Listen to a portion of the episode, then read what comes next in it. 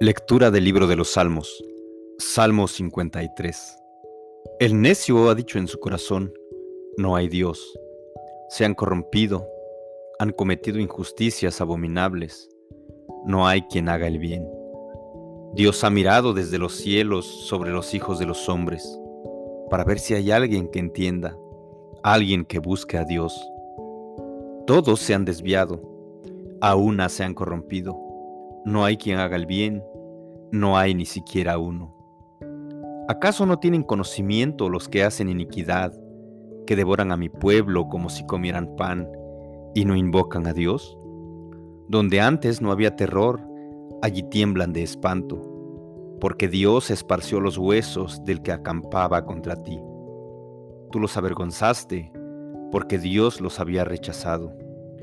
Oh, si de Sión saliera la salvación de Israel.